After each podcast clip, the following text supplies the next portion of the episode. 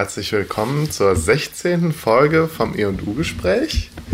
Benjamin guckt gerade, ob es auch aufnimmt. Nimmt es auf, Benjamin? Ja, es nimmt auf. Sehr gut. Wir haben nämlich heute eine Premiere und zwar nehmen wir zum ersten Mal nicht in Aachen bei Benjamin zu Hause auf, sondern bei mir zu Hause. Und da ich nicht so eine tolle Anlage habe wie du, haben wir das jetzt mit so einem, ja, mit so einem, äh, wie nennt man das denn? Diktiergerät? So ein Aufnahmegerät, ja. Ein mobilen Aufnahmegerät und so zusätzlich noch mit meinem, mit meinem Handy, damit auch wirklich alles klappt. Als Backup. Mal Als sehen, Backup, ja. welche Aufnahme wir nachher. Die Handys werden ja immer besser. Ja, das, das stimmt sogar. Ähm, vorhin wurde hier im Haus gebohrt. Ich hoffe, das wird gleich nicht wieder passieren und äh, das stört dann unsere Aufnahme, aber Sieht ganz gut aus. Anscheinend sind sie fertig und jetzt im, im Feierabend, im Wohlverdienten. Im Wohlverdienten. Wir haben ja genau. schon Freitag. Genau, es ist 14, 14 Uhr 20 gleich. Oh. ja. Da kann man auch mal Feierabend machen. Ja, aber wir legen jetzt los. Ähm, ja, wir haben zwei Themen, wie immer. Wolltest du noch einen Vorklapp machen diesmal? Nein, was war das? Äh, ja, wir hatten überlegt, ob wir vielleicht mal demnächst mal ein kleines Vorgeplänkel machen. Aber das haben wir jetzt noch, haben wir uns jetzt noch nicht darauf vorbereitet. Ja, aber ein Nachklapp, ein Nachklapp gibt geben. es, genau. Ja, wir haben zwei Themen. Ich werde in der zweiten Hälfte was über die Donald Duck-Übersetzerin Erika Fuchs sagen und Benjamin fängt jetzt an und zwar spricht er über den Künstler Santiago Sierra. Gut, Benjamin, dann leg mal los. Dann leg mal los. Ähm, ja, Santiago Sierra ist ein Künstler, über den ich immer mal wieder gestolpert bin. Ich habe noch nie selbst eine Ausstellung von dem gesehen. Ähm, der hat auch in meinem Studium oder so eigentlich nie eine Rolle gespielt, aber jedes Mal, wenn ich über den irgendwas lese, finde ich das ziemlich interessant und ziemlich ja. gut. Ähm, und äh, deswegen fand ich das jetzt eine gute Gelegenheit, mich mal so ein bisschen reinzulesen, was der so gemacht hat. Und ich bin jetzt äh, so ein bisschen hängen geblieben bei, glaube, man könnte sagen, bei so klassischen Werken von ihm. Ja. Äh, die so um 99, 2000 rum entstanden sind. Okay. Das sind auch die Dinge, die ich hauptsächlich kenne, die auch immer wieder aufgeführt werden. Und ich muss eben dazu sagen, ich habe gar nicht mir das Gesamtwerk von Sarah so bis heute angeguckt. Es kann sein, dass er die letzten Jahre ähm, etwas anderen Weg geht. Aber ähm, diese klassischen Werke, für die ja auch besonders bekannt sind, die liegen mir eigentlich besonders am Herzen. Die würde ich heute auch vorstellen. Okay, also wir haben wieder einen zeitgenössischen Künstler. Wie letztes Mal hatten wir den, den Jan Wo und jetzt wieder ein zeitgenössischer Künstler. Genau. Den ich bis dato überhaupt nicht kannte. Also noch nicht mal der Name sagte mir was. Mhm. Santiago Sierra ist Spanier. Der ist 1966 in Madrid geboren, also ist jetzt 49 Jahre alt lebt und arbeitet aber seit 1995 in Mexiko-Stadt. Mhm. Hat kurze Zeit wohl sogar in äh, Deutschland studiert, in Hamburg, aber ist wie gesagt Spanier, der in Mexiko lebt. Ja. Und ähm, ich glaube, es ist am einfachsten, einen Zugang zu finden, indem ich einige Projekte von ihm kurz beschreibe. Ja. Und die Kategorisierung, was er denn nun eigentlich ist, Aktionskünstler oder was auch immer, können wir dann vielleicht auch später erledigen. Also Maler ist er nicht. Nein, er ist im weitesten Sinne Aktionskünstler. Okay. Ähm, der sich, der sich halt, der halt reflektiert über. Ach, ich, ich fange ja, an zu erzählen, was der so treibt. Und dann, äh, dann diskutieren mhm. wir drüber. Es gibt einiges zu diskutieren. 1999 in Havanna äh, macht er das Projekt, also es gibt übrigens, das sind so Projekte, die ähm, so deskriptive Titel haben. Die mhm. haben keine knackigen Titel, sondern die Titel sind eigentlich auch die Inhaltsangabe des Projekts. Ja. Und 1999 in Old Havana ein, trägt auch eine seiner bekanntesten äh, Aktionen heißt 250 Zentimeter Linie tätowiert auf sechs bezahlte Leute. Und was er tut, ist, dass er in Havanna sechs arbeitslose junge Männer, mhm. ähm, den bietet er 30 Dollar dafür, sich eine Linie auf den Rücken tätowieren zu lassen. Und äh, diese sechs Arbeitslosen stellen sich dann direkt so nebeneinander. Mhm. Und äh, Sierra skizziert eine, eine einfache, gerade Linie, mhm. die ähm, also immer auf der gleichen Höhe ist mhm. und sich über die insgesamt sechs Rücken dieser mhm. Person erstreckt. Und die wird denen dann eintätowiert. Mhm. Also wenn sie nebeneinander stehen, dass sie dann sozusagen eine gerade, dass es eine gerade Linie ergibt, ja? Genau. genau. Ähm, dann äh, 1999 ebenfalls auch in Mexiko-Stadt, nee, das gerade war in Havanna, jetzt ja. in Mexiko-Stadt, 465 bezahlte Leute.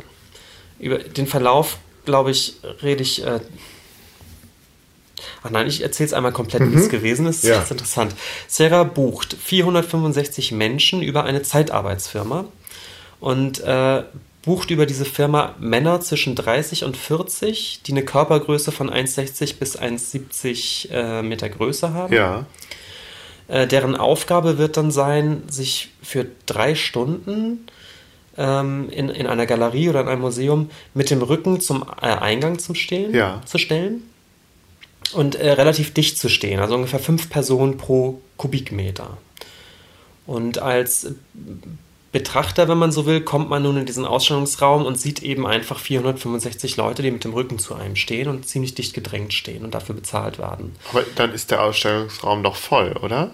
Der ist dann ziemlich voll. Man kann okay. da, glaube ich, eher nur so, so reingucken. Ja, oder so. Ich okay. weiß es nicht. Oder vielleicht bleibt auch noch ein kleiner Gang ja. leer oder so. Ähm, und äh, vielleicht können wir jetzt schon auf, auf, auf zwei auf zwei Ebenen dieser Arbeit eingehen, die ganz wichtig ja. sind für ihn. Zum einen ist es die Ebene des Betrachters, der ein, ein, ungutes Gefühl dabei hat, weil er genau weiß, er guckt auf letztendlich auf Leute, die dafür bezahlt werden, was zu tun. Ja. Leute, die von dieser Bezahlung eventuell auch abhängig sind. Ähm, das sind Menschen, die eben oft keine geregelte Arbeit haben, mhm. die eigentlich froh sind, irgendwie so, einen, so einen, so einen Tagesjob zu bekommen. Mhm ähm, und die nun Teil eines Kunstwerks sind und die Frage aufwerfen, inwieweit die das so richtig freiwillig tun. Es hat immer so ein Geschmäckle von einer gewissen Art von Ausbeutung. Er holt sich immer Leute, die, wie gesagt, auch wirklich, also die das nicht machen aus Spaß, um Teil eines Kunstwerkes ja. zu sein, sondern die eben ansonsten keinen Job hätten. Die es machen wegen des Geldes. Die es wirklich wegen des Geldes ja. machen. Und er zahlt ihnen ja jetzt auch nicht richtig viel, oder? Nein, er zahlt ihnen nicht richtig viel. Aber er zahlt ihnen vielleicht schon so viel, also dass es sich für sie auf jeden Fall lohnen würde. Ja. Mhm. Und etwas, was zumindest in dem Land, in dem er dann ist, wie jetzt eben in Mexiko, okay bezahlte Arbeit ja. ist. Was aber als westlicher Galeriebesucher sind das dann doch immer so Beträge, die nach Ausbeutung riechen. Ja, ja. Ähm, womit ich so natürlich als Betrachter so ein bisschen in diese in so einen moralischen Konflikt komme, weil ich da irgendwie so ein System, was da irgendwie ja anscheinend so ein Ausbeutungssystem, was da reflektiert wird, gleichzeitig aber auch immer mit unterstütze und Teil des Systems bin. Ich bezahle Eintritt, um da so Leute zu sehen, die mhm. da die da Geld äh, bekommen. Mhm, so, das ist die eine Ebene. Ich glaube, da werden wir später auch noch mal ein bisschen mhm. drüber diskutieren, wenn ich ein paar mehr Beispiele genannt habe. Die andere ist aber jetzt in diesem Fall zum Beispiel auch, dass, dass Sierra diesen, diese Zeitarbeitsfirma an sich sozusagen, der auf den Zahn fühlt und die äh, extrem enttarnt. Denn es ist eine Zeitarbeitsfirma, die ziemlich windig ist, die also eigentlich so Models und Hostessen und sowas ja. äh, ähm, äh, vermittelt. vermittelt, genau. Und Serra wusste durchaus, wenn er sagt, er braucht für einen Tag lang 465 bezahlte Leute, ja. ist das für diese Zeitarbeitsfirma natürlich ein Riesenauftrag. Ja, ja, ja. Und was diese Zeitarbeitsfirma in Mexiko nun macht, ist ähm, relativ wahllos und also wirklich total abstrus Leute anzukarren, die zum Teil erstens gar nicht wussten, wofür sie jetzt eigentlich mhm. gebucht waren mhm. und die zum Teil gar nicht wussten, dass sie eigentlich gebucht sind. Und zwar kommen unter anderem 150 Highschool-Schüler, ähm, deren Lehrern und den Schülern gesagt wurde, äh, es ginge um irgendeine Art von Theaterveranstaltung, ob die nicht Lust hätten, Statisten einer Theaterveranstaltung zu sein. Und, ähm, Aber die wurden von, der, von dieser Zeitarbeitsfirma gefragt? Die wurden irgendwie über irgendwelchen Aha. windigen kan Kanäle hat die Zeitarbeitsfirma diese 150 Schüler angekarrt. Die Zeitarbeitsfirma hat ja von Sierra letztlich Geld gekriegt. Ja. Und das hat sie dann, also davon hat sie dann einen Betrag dann an die an die Mitarbeiter weiter bezahlt. So, so funktioniert das System. Wenn überhaupt. Wenn überhaupt, das Wenn, wissen wir nicht. Es kann auch sein, dass irgendein Mitarbeiter der Zeitarbeitsfirma, mhm. Vielleicht war der Vetter dann plötzlich mhm. äh, Highschool-Direktor und. Äh, Gut, ja. Also es ging halt der ne? Zeitarbeitsfirma nur darum, erstmal die Leute irgendwie heranzukarren, egal wie. Und ähm, das Geld dann für sich erstmal zu verbuchen. Das ist so ein bisschen ja. der Verdacht, okay. ja. ja da, es, es wird noch, es wird eigentlich noch abstruser. Ähm, es kamen nämlich äh, auch Angehörige der, der Leibgarde des mexikanischen Präsidenten, die natürlich auch wahrscheinlich kein Geld bekommen haben. Ja. Die sind dafür abgestellt worden. Und sogar ein komplettes Bataillon von Soldaten. Und die Frage, die sich aufdrängt mhm. bei den mhm. Schülern wie bei den Soldaten, ist eben genau die, wie ist die Zeitarbeitsfirma an diese Leute gekommen? Und mhm. werden, wurden die überhaupt bezahlt von der Zeitarbeitsfirma oder hat die Zeitarbeitsfirma sich das Geld eingesteckt und über irgendwelche korrupten Kanäle, ich meine, es liegt wirklich auf der Hand, ähm, über irgendwelche, über irgendeine Schmiererei oder sowas eben äh, Soldaten ankarren können? Weiß man das? Man weiß es nicht. Nee. Und, und, auch Sierra weiß es nicht. Und Sierra will es im Prinzip auch nicht genau Vielleicht wissen, muss man ne? aber auch wirklich ein bisschen mit dem Verdacht ein bisschen vorsichtig sein, weil vielleicht hat die Zeitarbeitsfirma den Leuten schon gesagt, hier es geht um was Kulturelles. Also ich würde jetzt nicht allen, die da mitgemacht haben, unterstellen, dass es denen nur ums Geld ging, sondern vielleicht auch wirklich, oh ja, das scheint irgendwie eine ganz coole Sache zu sein. Äh, hört sich interessant an, irgendwas mit Kultur, machen wir mal mit, ist vielleicht ganz lustig. Mhm. Also bei den Schülern war es so, mhm. dass die Lehrer und Schüler, wie gesagt, überhaupt nicht wussten, worum es mhm. ging. Die dachten, es ging um eine Art von Theateraufführung, was ja gar nicht so gelogen ist. Aber als die gehört haben, dass es eben auch, äh, dass es Geld gibt mhm. und dass es mhm. über eine Zeitarbeitszimmer eigentlich gelaufen ist, davon wussten die nichts. Mhm. Ähm, ist es auch so, dass Sierra die nicht einsetzen konnte oder wollte, dass er gesagt hat, okay, das kann ich natürlich jetzt nicht machen. Ne? Die, mhm. die, wussten anscheinend wirklich gar nicht, was hier abgeht. Mhm. Also zu dieser Ebene, die ich gerade gesagt habe, wie sich der Betrachter eigentlich fühlt, kommt jetzt schon, dass Sierra eben eigentlich dieses Prinzip Zeitarbeitsfirma in Mexiko so ein ja. bisschen reflektiert oder kritisiert oder guckt, was passiert eigentlich, ja. Ja, fand ich eine super ja. Aktion. Ja, ja. Also ich überlege auch gerade, ich meine, machen erstmal weiter, aber dann können wir über die Implikationen von dem ganzen Jahr sprechen. Ja, genau. Dann haben wir auch 1999 in Guatemala acht Aha. Leute, die dafür bezahlt werden, dass sie im Innern von Kartonschachteln bleiben. Äh, Sierra hat eine Annonce aufgegeben, in der drin steht, für 9 Dollar ähm, braucht er äh, acht Leute, die dann für vier Stunden in einem Karton sitzen. Mhm. Das heißt, sie sitzen auf einem Stuhl und über sie komplett wird ein großer Karton einfach gestülpt. Karton, ja. Die sitzen also auf so einem Stuhl in so einem dunklen Pappkarton. Mhm. Und, ähm, Wie lange jetzt nochmal? Vier Stunden. Vier Stunden. Dafür kriegen die 9 Dollar. Mhm. Ähm, der Andrang war wohl recht groß, also Guatemala. Unglaublich, ne? Ja. Da ja. war 9 Dollar dann auch viel Geld. Ähm, das heißt, er musste extrem viele Leute auch abweisen. Er ja. musste sich dann acht Leute aussuchen von den. Es durfte auch immer nur einer im Karton sitzen. Genau. Und das was ist auch geil, ne? dass er sich daran, dass er davon dann nicht abgewichen ist. Und was der Betrachter ja. dann äh, sieht, ist eben, er kommt in einen Galerieraum und sieht acht Pappkartons. Ja. Weiß aber, das muss man vielleicht auch dazu sagen, der weiß schon, was da abgeht. Der weiß, dass ja. da Leute drin sind. Ja. Also es ist jetzt keine. Also der Betrachter wird dementsprechend nicht hinters Licht geführt, sondern der weiß schon genau, was er sich da gerade anschaut. Ja. ja. Ähm, weil, vermutlich, weil das äh, Kunstwerk auch wieder so hieß, oder wie? Weil das Kunstwerk so hieß und ich kann mir gut vorstellen, dass es sogar ähm, eine Erklärung oder sowas gibt. Ähm, dann eine Person, übrigens äh, im Jahr 2000 in New York diesmal, eine Person, die für, ein, für eine ununterbrochene Arbeitszeit von 360 Stunden bezahlt wird, also für ungefähr zwei Wochen. Das Ganze findet statt im PS1, ne, ist eine Kunsthalle in New York. Und äh, Da wird in einem, da wurde in diesem Ausstellungsraum eine Mauer eingezogen. Mhm. Und zwar wirklich von Wand zu Wand. Also der, der Raum wird sozusagen durch eine, durch eine komplette Mauer geteilt. Das heißt, in dem Teil des Raumes, der jetzt sozusagen abgetrennt ist vom Eingang, das ist halt dann praktisch ein geschlossener Raum, in dem hat sich ein Mann aufgehalten, der 10 Dollar die Stunde bekommen hat, dafür, dass er zwei Wochen in diesem völlig abgetrennten Areal, also im Prinzip eingemauert ist. Und äh, sein, sein einziger Bezug äh, zum eigentlichen Besucherraum war ein relativ kleines Loch so auf Bodenhöhe, durch das er gerade so, so ein bisschen gucken konnte. Und durch dieses Loch hat er dann Essen und Trinken bekommen, diese zwei Wochen. Und konnte da ansonsten nicht raus. Hatte da dann da irgendwie ein Bett oder so? Oder? Davon gehe ich aus. Ja, okay. Also der, der wird schon okay, okay behandelt. Ja. Also der wird ein Klo gehabt haben, der wird Ja. ein Bett gehabt haben und äh, hat halt irgendwie dreimal am Tag seine Mahlzeiten bekommen. Wie viel Quadratmeter war dieser Raum? Oh, das weiß ich nicht, Das- aber relativ okay. groß. Also Okay. es war jetzt nicht, also eingemauert äh, impliziert Ja. vielleicht was Falsches jetzt. Der Ja. war dann schon in so einem Raum, aber konnte Ja. da eben auch nicht raus. Okay. Und aber hat er da jetzt gearbeitet?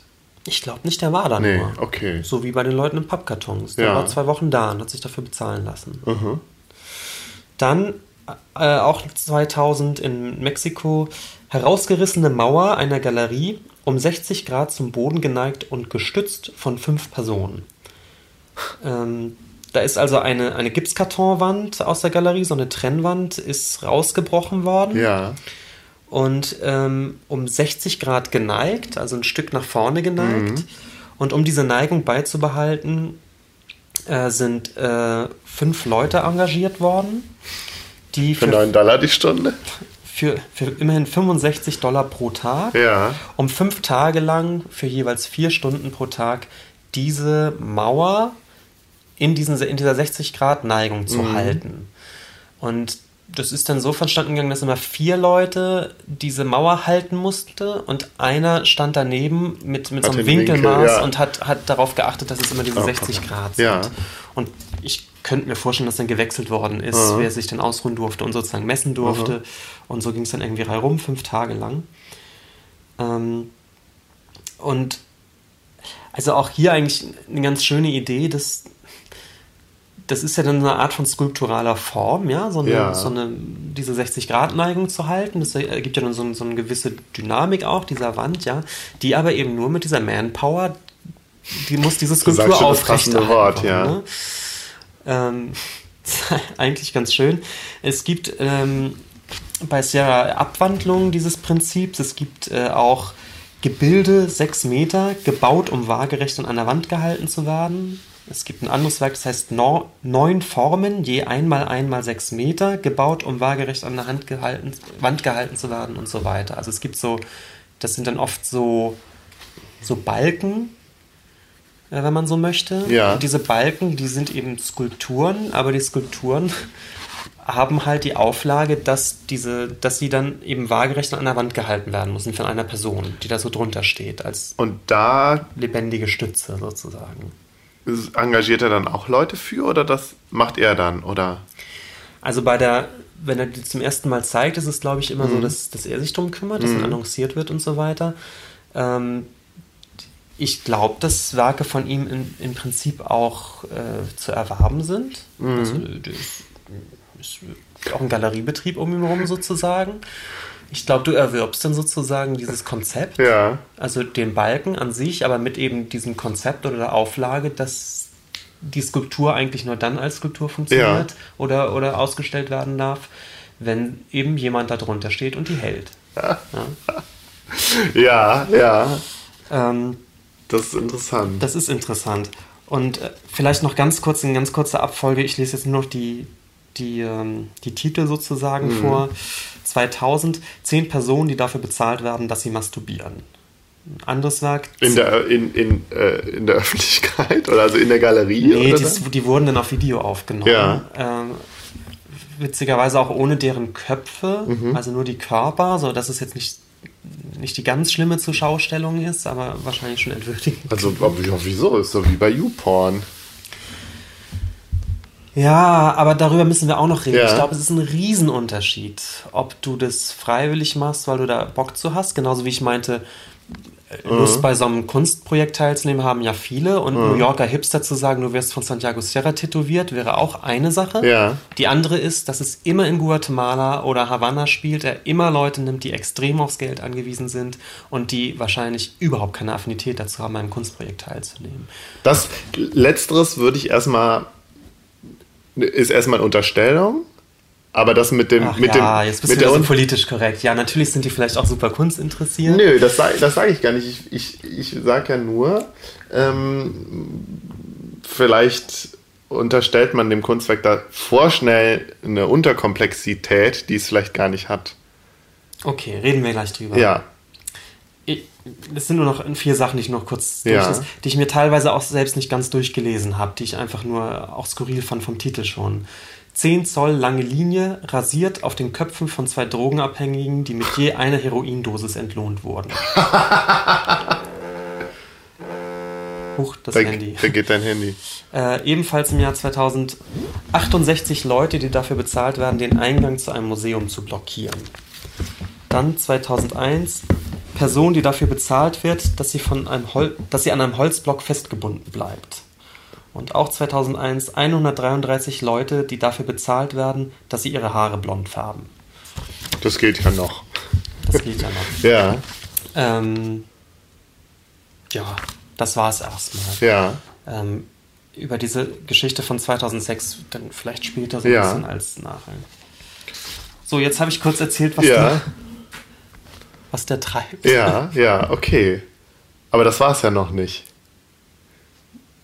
Mit der Diskussion nicht. Ja, ich nein, dachte, wir ja. sprechen da jetzt drüber. Ja, genau, aber hast du, hast du dir jetzt einen, einen Ansatzpunkt sozusagen? Ja, ich habe ich hab zwei. Ja, es ist die. Also mir ist. Ich habe komischerweise, denke ich, immer vom Betrachter aus, Ja, weil. Also ich kann ja mal sagen, wie ich das, das allererste, was ich von ihm wahrgenommen habe, war zum Beispiel diese Linie, die er auf diese Rücken tätowiert ja. hat. Das Und- war das Erste, was du mir, glaube ich, auch erzählt hast, als du mir zuerst mal von dem Genau. erzählt hast. Ja. Und was, was er verkauft in dem Sinne Mhm. als Kunstwerke sind Fotos und Videos von diesen Aktionen. Ja. Das, damit verdient er im Prinzip sein Geld. Es gibt Fotografien und, und Videos zu jeder Aktion, die, im, die dann in den Kunsthandel gehen. Ja. So. Ähm, und das allererste, was ich von Sierra jemals gesehen habe, war eine Fotografie, die auch recht bekannt ist, nämlich so ein Shot auf diese tätowierten Rücken. Und ich fand diese Fotografie ästhetisch. Die war irgendwie, irgendwie war die cool. Das sind so, das sind so äh, junge Leute, ja, die, Ja. die sind so jetzt nicht unbedingt durchtrainiert, aber Ja. das sind so, so, so schlanke, äh, Anfang 20-jährige Typen, äh, die sind mit freiem Oberkörper da, du guckst eben auf diese Rücken Ja. drauf. Und ähm, dann zieht sich diese schnurgerade Linie über all diese Rücken. Ja. Und ich fand diese Fotografie ästhetisch. Ich fand Ja. das irgendwie schön.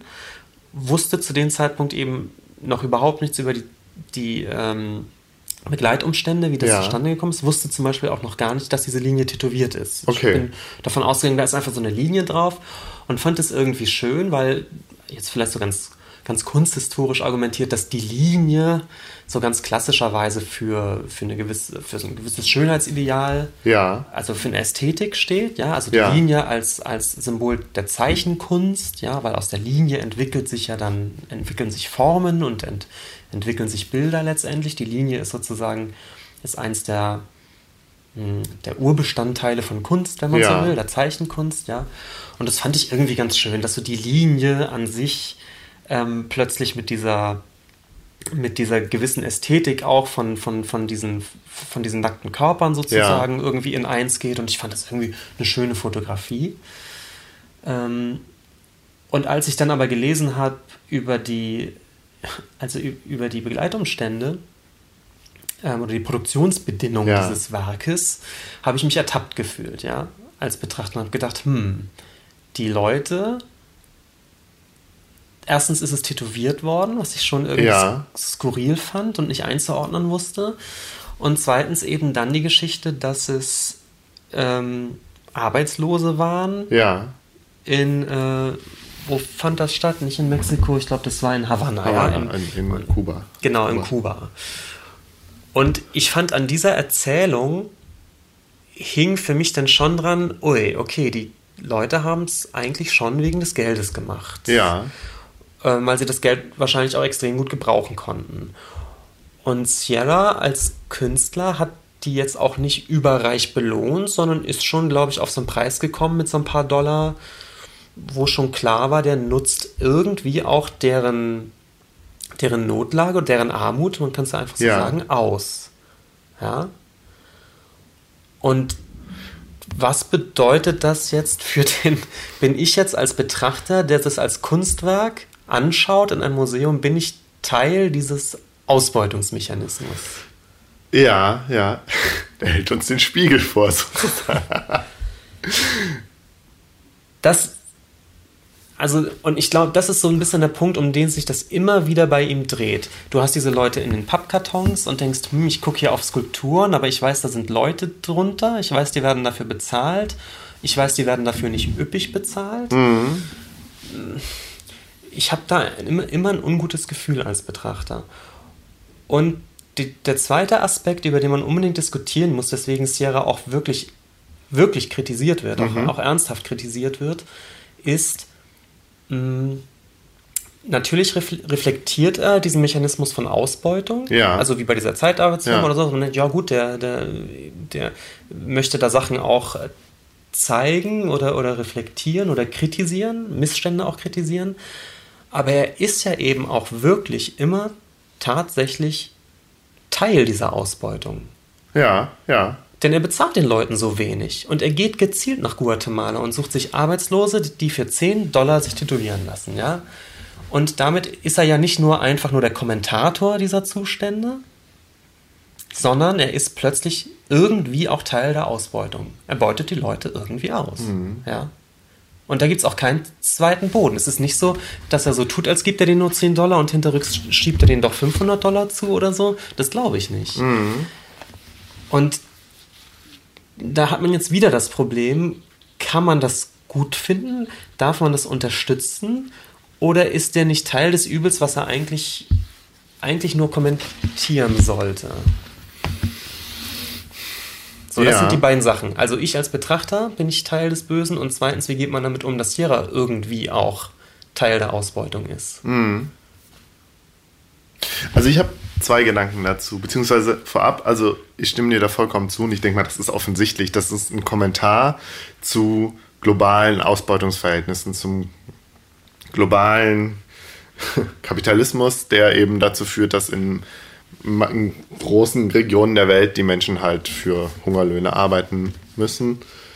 Ja. Äh, Ja, was glaub, der, was der ja. vor allen Dingen dann der westlichen oder der, eben der den Industrieländern zugutekommt, wo die Leute konsumieren und teilweise eben nicht sich nicht über die über die über den Herkunfts- und Entstehungsprozess ihrer Konsumgüter im Klaren sind. So, also jetzt irgendwie siehe Primark und siehe Kick und so. Anstatt- Skandale, Skandale, Skandale über die, also was dann, das, das wenn es dann, das taucht dann ja immer wieder so ins Bewusstsein der, der, der deutschen Konsumenten, wenn dann irgendwie, ich glaube, es ist doch ein, in Bangladesch hat doch ein, eine, eine ähm, Textilfabrik gebrannt und dann ist nochmal irgendwie in die Diskussion gekommen, wie, unter welchen Bedingungen unsere billigen Klamotten letztlich produziert werden und so. Und bei Primark hieß es doch irgendwie, dass da Hilf, Hilfe, Bo, Hilfschrei-Botschaften irgendwie in die Klamotten eingenäht wurden und so. Also da über dieses ganze, dieses ganze große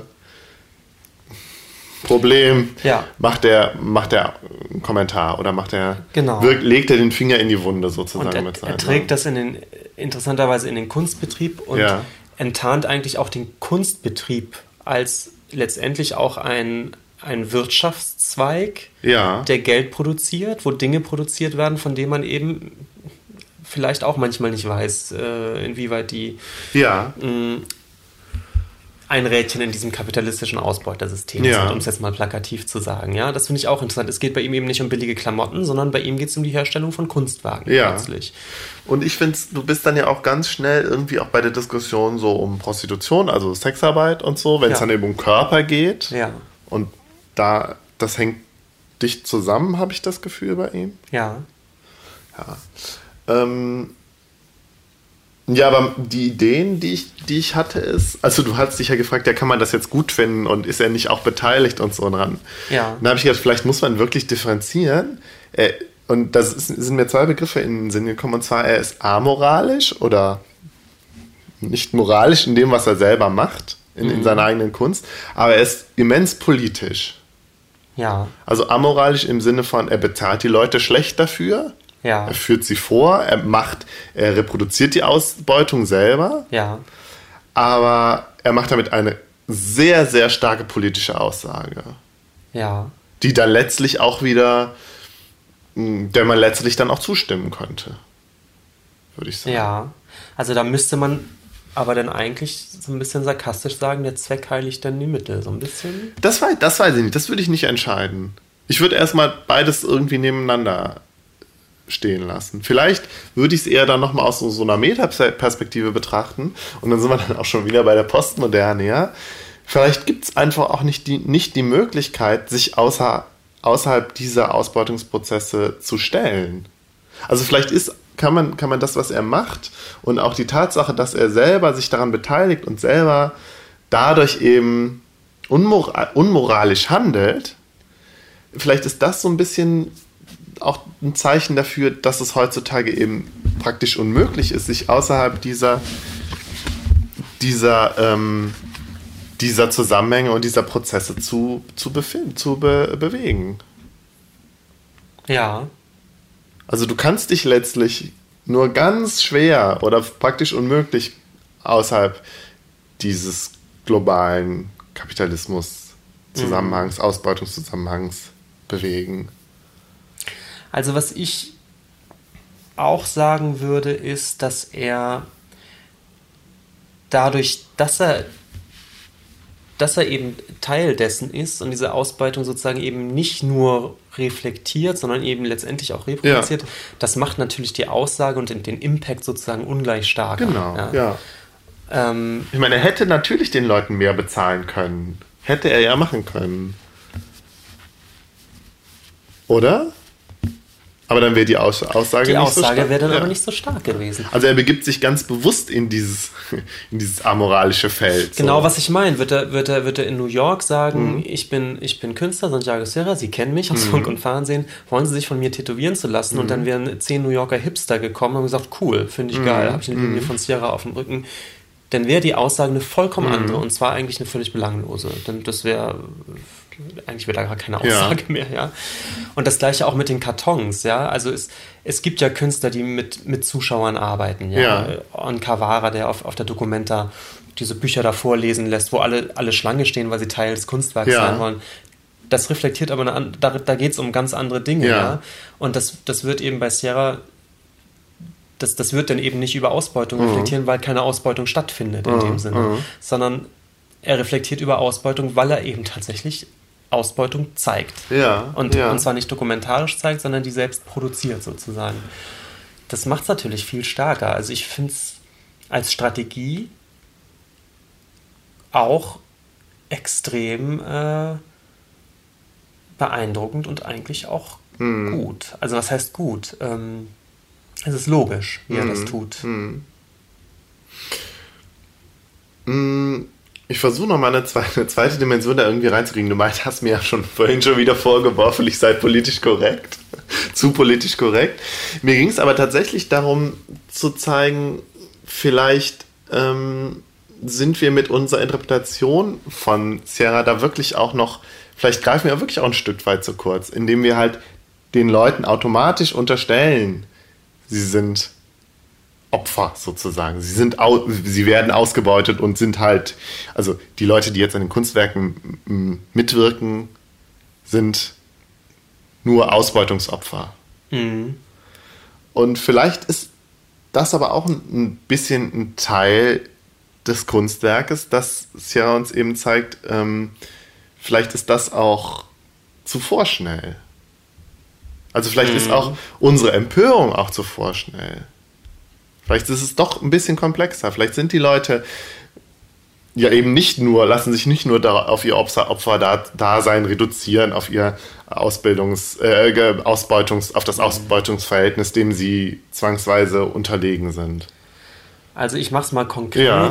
Es könnte natürlich auch sein, dass äh, für diese, was weiß ich, was da waren das, 9 Dollar die Stunde, ja.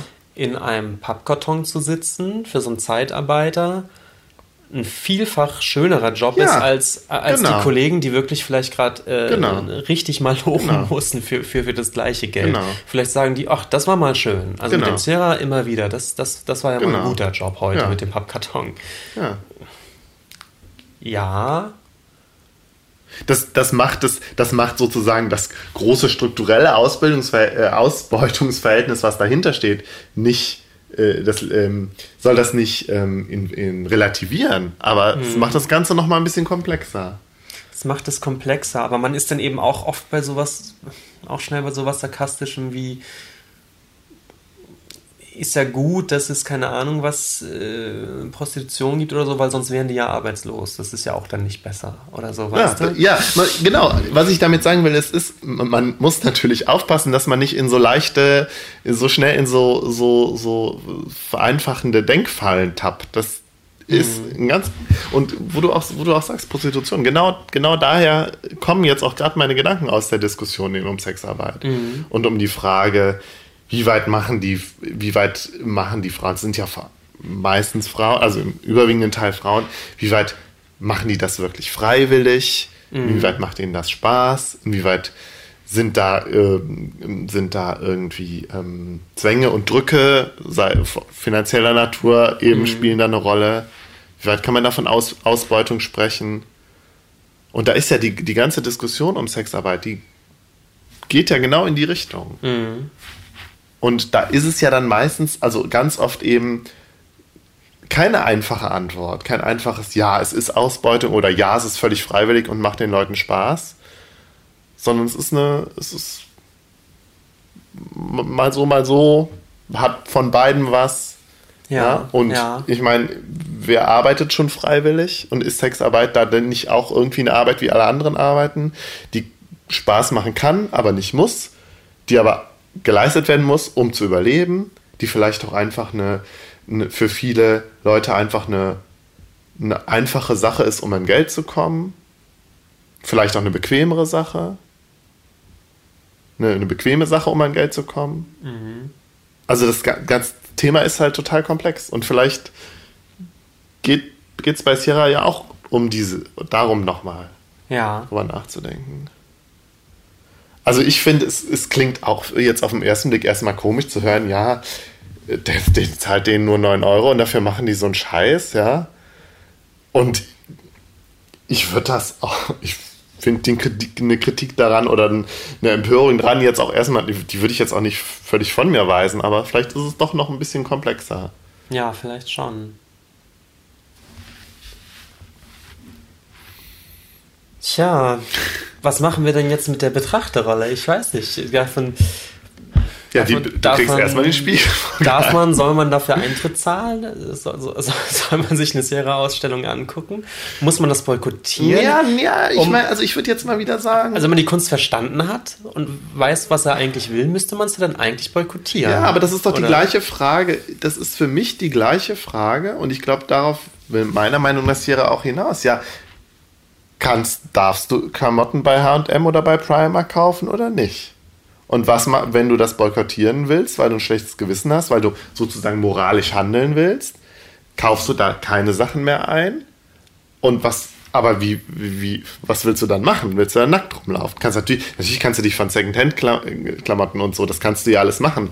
Aber das ist, dann wird es auch schon schwierig.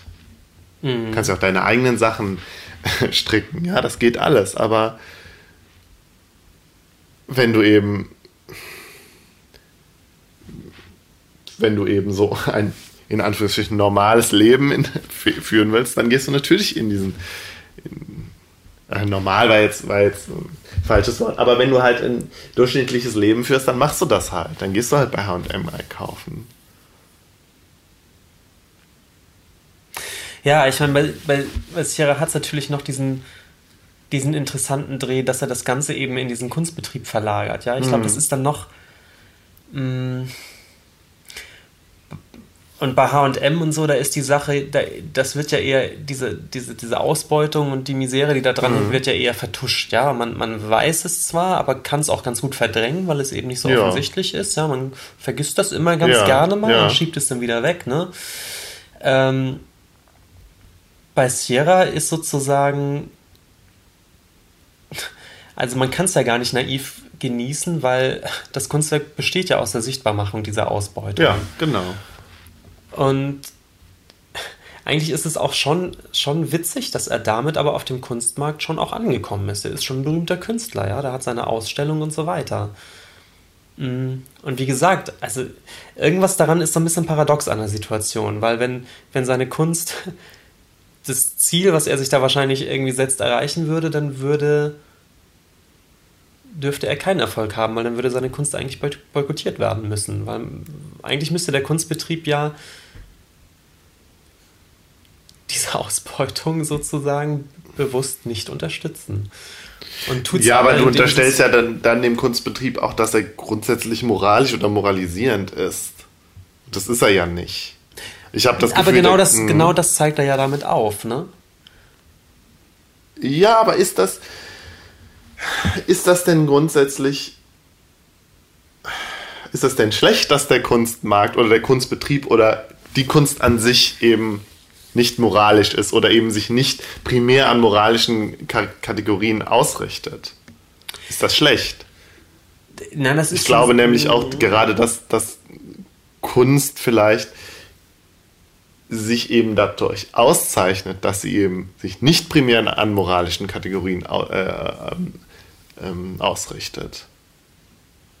Also verstehst du? Also das Selbstverständnis von Kunst ist ja halt vielleicht, dass sie da eben mhm. eine Distanz zu schafft, mhm. um eben Reflexionsprozesse auch in Gang zu bringen. Mhm. Ja, man muss wohl sagen, der Wert in der, in, auch in seiner Kunst liegt ja. doch eher daran, diese, diese Message überhaupt zu transportieren. Ähm, mhm. Und eben auf, auf, diese, auf diese Ausbeutungszusammenhänge ähm, zu verweisen und mhm. die sichtbar zu machen. Und wenn man diese Message für sehr wichtig hält, ist mhm. es natürlich umso besser, dass er sozusagen äh, eine gewisse Bekanntheit hat und dass die Ausstellungen erfolgreich besucht werden und so weiter. Ja, aber ja, ich finde aber du, du, mhm. Du bist da noch zu sehr. Ja, ich gehe jetzt von ihm äh, als politischen Aktivisten ja. aus, ja. Und du willst ihn unbedingt aber als als Künstler diesen Freiraum ausräumen, der sich ja überhaupt gar nicht um die um diese moralische Instanz kümmern genau. muss. Aber ich denke, wenn er eben so wahnsinnig politisch arbeitet, rutscht er natürlich in eine Richtung eines politischen Aktivisten. Und ja. dann wiederum muss man ihn auch schon fragen dürfen, naja, aber du beutest, das, du beutest ja auch aus irgendwie.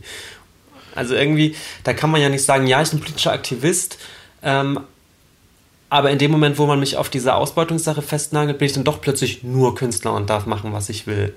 Also der ist ja da auch in so einem Graubereich. Ich finde, wir sind, ne? da, wir sind da wirklich ganz nah bei der, bei der Diskussion um Satire und was darf Satire. Ne? Ja, das ist da so sind ähnlich. wir ganz nah. Also das ist so ist, ähnlich, ja. Äh, genau. Kann, also darf Satire sozusagen, ähm, um, um eben grundsätzlich Kritik, weil Satire grundsätzlich Kritik ähm, ausübt, ja, darf sie dann alles angreifen oder muss sie sich sozusagen an bestimmte Spielregeln halten? darf Satire sich über Klischees lustig machen, um auf Klischees aufmerksam Zum zu machen. Zum Beispiel, ja. Ja. ja. Genau. Das ist eine ähnliche Diskussion. Und das ist ja letztlich eine, eine schwer beantwortbare Frage, eigentlich eine nicht beantwortbare Frage. Ja. Ja, Und ich würd, man, ja. muss sagen, so ein Santiago Serra, der irgendwie ja. zehn von solchen Aktionen pro Jahr ja. macht oder so, der ist natürlich für das System Kapitalismus oder so auch ein viel zu kleines Rädchen, als dass es jetzt, als dass man den stoppen müsste oder so, ja. Also muss man ja auch mal sagen. Ja, äh, ja selbstverständlich, ähm, ja, ja klar. Und, und trotzdem ist es, ist es schon. Aber ich meine, das geht ja auch es geht ja auch nicht darum, dass er wirklich glaubt, er könnte den Kapitalismus stoppen oder Nein, so, oder, nein, nein. sondern ihm geht es da vielleicht wirklich eher darum, irgendwie ja, die, die Leute den Spiegel vorzuhalten. Ich, kann- ich komme immer wieder mit, diesem, mit dieser furchtbaren Phrase, aber ja. Aber ja, aber es ist halt die Frage, macht er denn auch ab, ab also du, du hast ja gerade gesagt, ja, inwieweit politischer Aktivist, macht er denn auch Statements? Also sagt, erklärt er denn, sagt er denn, was er will? Oder steht die Kunst für sich? Also ich finde, das wäre interessant. was heißt, sagt, was er will. Wie gesagt, die, die Titel der Arbeiten Mhm. sind diese deskriptiven Titel, wo man sofort weiß, was los ist. Ja. Die, die heißen ja immer so, wie ich, wie ich halt vorgelesen habe, äh, werden dafür bezahlt das. So Ja. und so viele Personen Ja, werden bezahlt. aber sagt er jetzt selber, ich mache das, um darauf aufmerksam zu machen? Also ich meine, solche Künstler gibt es ja auch. Ach, bestimmt. Ich habe ich Ja, hab jetzt okay. keine Interviews von dem gelesen. Also kann auch sein, dass er sich Interviews verweigert, aber ich könnte mir schon vorstellen, dass er. Aber ich finde, genau daran würde ich es würd ich's aufhängen, ob man ihn jetzt eher als politischen Aktivisten mit künstlerischen Mitteln versteht oder als Künstler, der irgendwie auch politisch ist. Oder? Das kann ich nicht sagen. Ja. Ja. Ich meine, er hat einen wirklichen Kunst-Background. Der hat, Ja. der hat Kunst studiert Ja. und, und hat, hat, ähm, hat dann angefangen, diese, diese Sachen zu machen irgendwann. Ich habe mir jetzt die, die stufenweise Entwicklung, Ja. nicht, ich habe zum Beispiel nicht geguckt, was er direkt nach dem Studium so gemacht hat, Aha. also wann er anfing mit dieser Art von Kunst. Ähm, gehe aber davon aus, dass er da eher einen künstlerischen Weg gesucht hat, als Künstler einen Weg gesucht hat, Ja. eben das, was ihm am Herzen liegt, und das sind anscheinend diese kapitalistischen Ausbeutungssysteme, wie er das am besten umsetzen kann in Kunst. So stelle ich mir das vor. Und Ja. ist, ist dann eben relativ radikal oder ziemlich schonungslos drauf gekommen, genau das zu tun, was er eben macht. Ja. Also ich finde diese ganzen Bedenken, die ich angemeldet habe, die ich auch irgendwie selbst habe, ich finde aber auch immer noch, dass wenn man schon, wenn man überzeugende Kapitalismuskritik ähm, machen will in der Kunst, finde ich seinen Weg schon extrem gut und überzeugend. Ja. Also ich möchte fast sagen, dann man, eigentlich muss man es genau so dann machen. Ja, vielleicht dann hast du recht, ja. hat es einen Impact. Vielleicht hast du recht. Ich finde, das wirkt doch hundertmal stärker als fiktive Filmarbeiten zu drehen darüber oder sonst was. Also ich finde, ich muss sagen, ich finde es in der Direktheit, wie er das macht, ja, ich finde das völlig überzeugend und ich finde, genau so muss man es dann machen. Ja. Es, und jetzt kommt auch eine Phrase, aber es, es muss dann auch wehtun. Mhm. So. Und ich glaube, da gehört eben auch die Beklemmung des Betrachters dazu, die ich habe, wenn ich in einen Galerieraum komme und ich sehe da jemand, der 8 Dollar die Stunde dafür kriegt, so ein Balken, äh, völlig Ja. sinnlos eigentlich, so ein, so ein Balken, mit so einem, äh, so einem Balken da auf, auf der Schulter zu tragen Ja. oder so, ja, wo du diese körperliche Anstrengung, dieses schlechte Gewissen gehört dazu. Ja. Ja. Ich finde das völlig überzeugend. Und finde ihn deswegen auch einen der ähm, wichtigsten Künstler in dem Bereich, muss ich Ja, sagen. bestimmt, mit Sicherheit. Ja. Ja. Haben wir einen runden Abschluss gefunden für das Thema? Ja, Gut. also halten wir fest, also doch nicht boykottieren, sondern anschauen, sich aber schön dabei schämen die ganze Zeit. Das, das, das, das muss es sein. Ja, weiß nicht, vielleicht nicht schämen, aber auf jeden Fall schön ordentlich nachdenken. Ja. Okay, Ja, wollen wir jetzt eine kurze Pause machen oder wollen wir direkt weitermachen? wir machen eine kurze Pause, aber die merkt man ja gar nicht. Also bis jetzt. Ja, also ich spreche ja jetzt über Erika Fuchs. Ja, Benjamin, wer ist denn Erika Fuchs? Die, die, die Übersetzerin der klassischen Donald Duck Comics. Sehr, ja, genau. Ich glaube, das ist der offizielle Titel von der Das sozusagen. kann sein.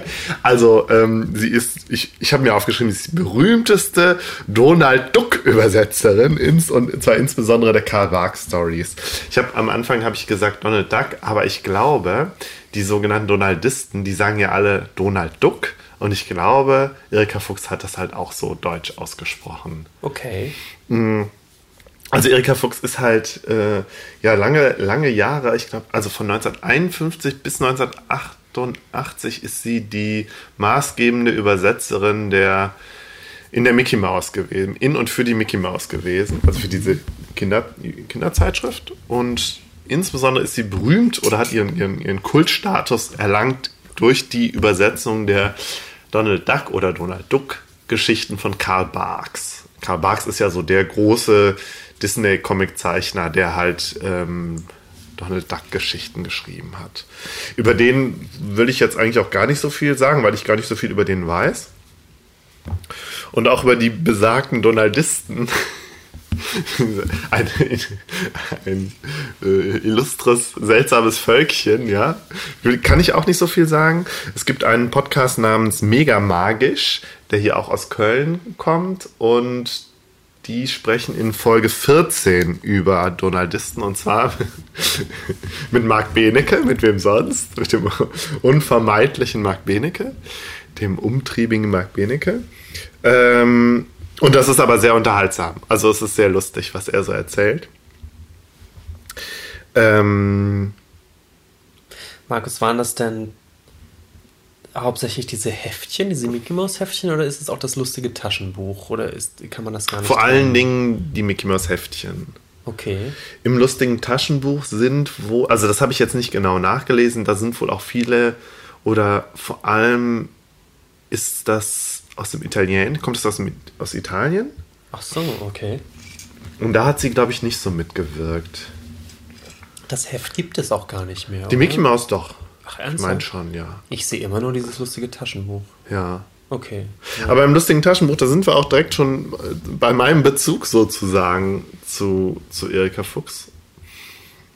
Ich habe das lustige Taschenbuch, also vielleicht man mal kurz was zu sagen, das ist halt so ein, so ein Taschenbuch, so, weiß ich nicht, mit so 200 Seiten vielleicht, mit Comics, mit Disney-Comics um Mickey Mouse und Donald Duck. Und ich habe das als Kind verschlungen und gesammelt und das war eigentlich so das Einzige, was ich so regelmäßig und leidenschaftlich gelesen habe. Mhm. Und ich habe auch irgendwie so mehrere Regalmeter, also nicht ganz, also vielleicht zwei, drei Meter, zweieinhalb Meter voll mit diesen Comics gehabt. Mhm. Und die auch auf Flohmärkten und so gekauft. Und das hat mich, glaube ich, tatsächlich in meiner, in meiner, in meinem Literatur, ich sage jetzt mal wirklich in meinem Literaturgeschmack so dermaßen geprägt. Dies und in meinem vielleicht auch in der Art und Weise, was ich so auch an Filmen mag und so. Also jetzt nicht ausschließlich. Ich mag nicht alles, was irgendwie so ähnlich ist wie das, aber ich habe zum Beispiel gemerkt, dass ich glaube, Harry Potter hat mir deswegen so gut gefallen, weil es irgendwie in einer ähnlichen Logik funktioniert und eine ähnliche Sprache oder einen ähnlichen eine ähnliche Struktur hat wie diese, wie diese Disney-Comics. Diese Dann lustigen kann Taschenbücher. Ich mich ja mal outen als völliger Nicht-Comic-Leser, ja. also auch als Kind. Ich habe immer viel Fernsehen geguckt. Mhm. Ähm, ja, das habe ich auch. Mochte, mochte auch gerne lesen, habe eine große Affinität zu Bildern, ja. aber sozusagen die Mischung aus beiden, also sprich Comics, habe ich nie, auch als Kind, keinen Zugang zu gefunden. Also ich habe Comic-Serien geliebt, ich habe gerne äh, Donald Duck geguckt, als ganz kleines Kind Bugs Bunny und sowas, ja. klar, später dann die Simpsons und so, alles super, aber Comics lesen habe ich nie gemacht, nichts, weder Superhelden-Comics noch Mickey Mouse oder so. Keinen, habe ich nie einen Zugang zu gefunden. Ich weiß auch nicht warum ich will es auch gar nicht dogmatisieren, aber es ist einfach eine Beobachtung, hat mich nie interessiert. Das ist interessant. Ja, also ich habe ja wirklich nicht keine richtigen, also keine Bücher gelesen als Kind. Also keine ist übertrieben. Keine Kinderbücher. Pietje nee. Puck habe ich gelesen. Nee, Doch, also sowas schon, ja. Früher haben mir meine Eltern was vorgelesen, so Michael Ende und sowas zum mhm. Beispiel. Und dann habe ich aber diese Comics gelesen. Und, ich, und Bücher ganz selten und vereinzelt mal was. Aber nee, nur diese Comics. Aber ich glaube, da bist du, äh, bist du schon, äh, wie sagt man, äh, also dein Verhalten ist da doch sehr ein, ein typischeres als meins, weil ich glaube, gerade diese Donald Duck-Geschichten und, und das lustige Taschenbuch, ich glaube, damit sind, sind viele, viele, viele Leute aufgewachsen. Das kann gut sein, ja. Ich, Obwohl ich jetzt tatsächlich persönlich auch niemanden kenne, der diese, die gleiche Affinität eben genau zu diesen Comics hatte. Wenn ich mal Leute kennenlerne, die Comics mögen, dann ist es ja ganz oft dann halt auch diese Superhelden, Marvel und DC und so, was ich ja überhaupt nicht hatte und wo ich ja bis jetzt, wir haben uns gestern noch drüber unterhalten, wo ich überhaupt keinen Zugang zu habe. Mhm.